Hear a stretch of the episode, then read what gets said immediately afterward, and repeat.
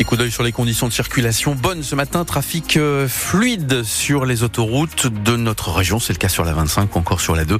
0320 55 89 89 en cas de problème pour prévenir les autres.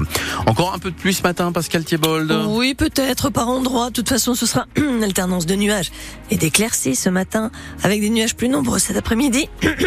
Quelques pluies en bord de mer, je vais y arriver. Euh, les températures de 4 à 7 ce matin.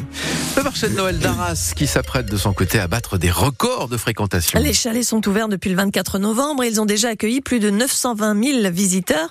C'est déjà plus que l'édition 2022 qui avait rassemblé au total 900 000 personnes et ce n'est pas fini puisque le marché de Noël d'Arras reste ouvert jusqu'à samedi. On en trouve justement aux abords des marchés de Noël en fin d'année, à Arras notamment les patinoires éphémères, couvertes ou non des équipements qui se doivent aujourd'hui d'être moins gourmands en énergie. La patinoire classique a besoin d'eau et d'électricité pour fabriquer de la glace, surtout en cette période de grande douceur. Les patinoires synthétiques, elles, ne consomment rien. L'entreprise Boas Concept à Willems, dans la métropole lilloise, réalise son meilleur hiver.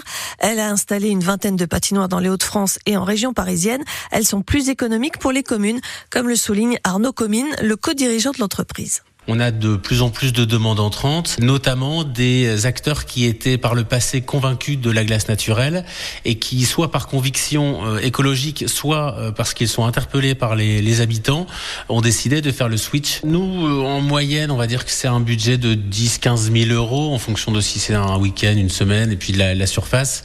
On sera vite au double minimum pour une patinoire en glace naturelle. On va dire une patinoire de 150 mètres carrés, on est vite à 5-10 000 euros d'électricité, uniquement d'électricité. Euh, sachant qu'au-delà de la consommation électrique, il y a la consommation d'eau. On peut considérer que c'est écologique parce que certes c'est du plastique.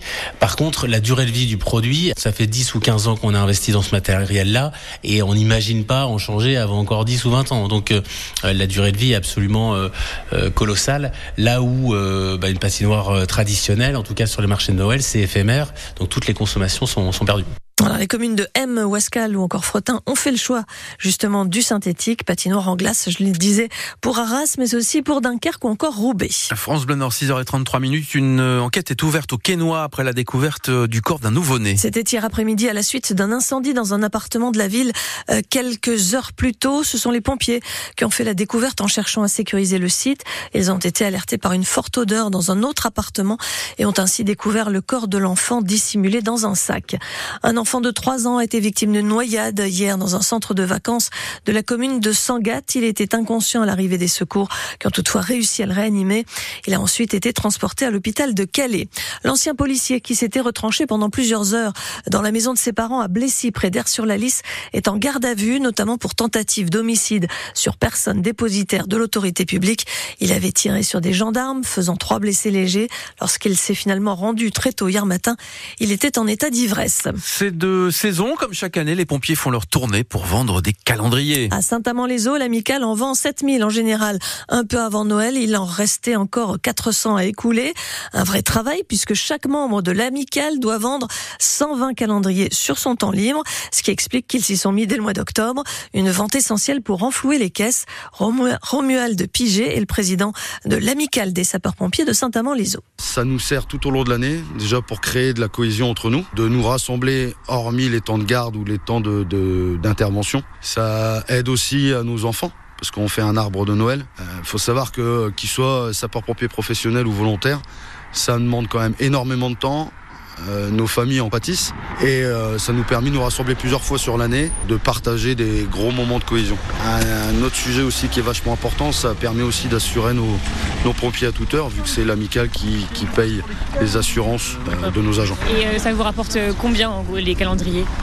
Ça fluctue d'année en année. Hein. La donation, avant, on tournait une moyenne de 8 euros. Maintenant, on tournait une moyenne de 5 euros. Pour une vente à 7000 sur nos communes, on peut tourner de 30, 30 à 40 000 maximum.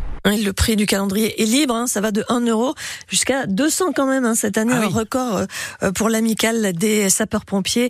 Euh, Romuald Puget, son président, répondait à Louise Forbin. La ville de Gravelines s'organise après l'incendie qui a détruit 75% du complexe sportif Sportica le jour de Noël. La seconde piscine, plus petite que celle qui a brûlé, va rouvrir et pourra accueillir le club de natation et le public.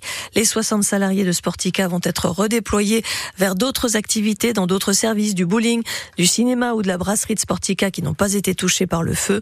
Quant au club de basket de la ville, il ira s'entraîner sur le parquet de Lone Plage et jouera ses matchs de championnat à Dunkerque dans la salle de Wert. C'est la salle des handballeurs qui devra être aménagée.